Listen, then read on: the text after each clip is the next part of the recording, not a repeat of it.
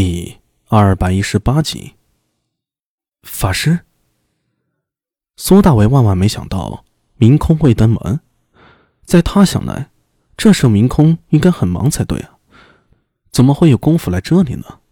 他连忙稽首行礼道：“法师，恭喜你沉冤得雪。”明空笑道：“ 甚的恭喜，不过是恢复了自由身罢了。倒是阿米，还要恭喜你才是。”呃，恭喜我做人。我听说裴新简想找你回去。啊？苏大伟在昨天才从周良那里听到消息，没想到明空已经知道了。这时候，柳娘子一手拉着聂苏从后面走进来，看到明空，她也非常高兴，热情的迎了上去。法师。聂苏怯生生的上前，依照灵宝寺的习惯向明空行礼。明空笑道：“ 小聂苏啊，没想到会在这里遇到你，还好吗？”“嗯，很好。”法师，请进吧。苏大为忙让路，让明空进屋。明空也没客气，径自走进屋中，扫视一眼后，对苏大为说道：“阿米，我想和大娘子谈谈。”“啊？啊什么啊呀？法师找我谈，让你很吃惊吗？”柳娘子很不高兴，对苏大为说道：“哎，快去洗漱，看你现在难成什么样子了。洗漱好了，带着聂苏去买菜。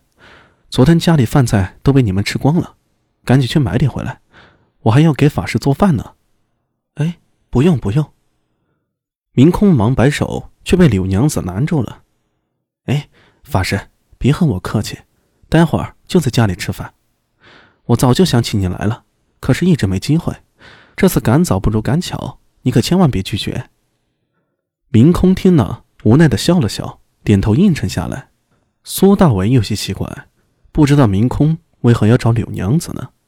不过他也不担心，所以回屋后穿好了衣服就往外走。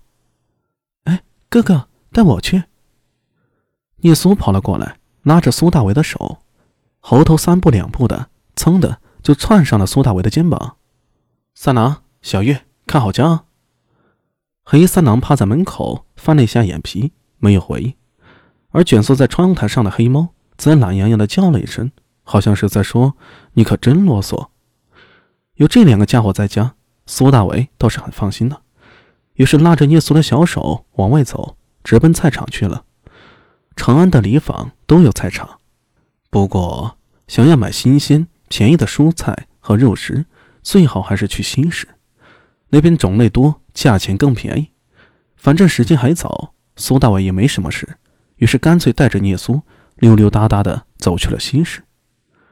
长安的街头比之诡异暴动之前显得要冷清很多了，但是能看得出来正在恢复。苏大伟带着聂苏走进了新市之后，直奔菜场。这里比这大街可要热闹许多了。虽然经历了一次暴动，但似乎……并没有对西市造成太大的影响，往来于西域和中原的商贩依旧繁忙，人潮涌动，十分喧嚣，各种口音的叫卖声交织在一起，让苏大伟觉得非常安心。他很快就发现聂苏的另一个技能，这小丫头很会讲价钱，而且善于卖萌。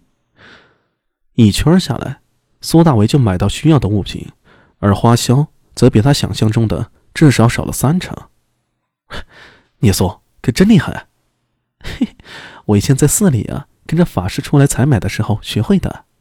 哈哈，原来灵宝寺还教你如何砍价吗？那是当然喽，寺里的生活很清苦，不学会砍价会花很多钱。聂苏一本正经的回答，又引得苏大为一阵大笑。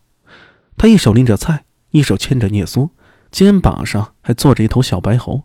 穿梭在人群中，格外的醒目。走出西市，他们准备原路返回。忽然，苏大为停下了脚步。“哎，哥哥，怎么不走了？”苏大为没有回答，而是向左右看了一眼，眼睛一亮。“二哥！”他看到周良带着两人慢悠悠的在街上晃悠，听到苏大为的喊声，周良朝他招了招手，走了过来。“阿米，怎的？”今天带聂松买菜，大娘子要做好吃的吗？呃，那什么，你帮我送聂松回去。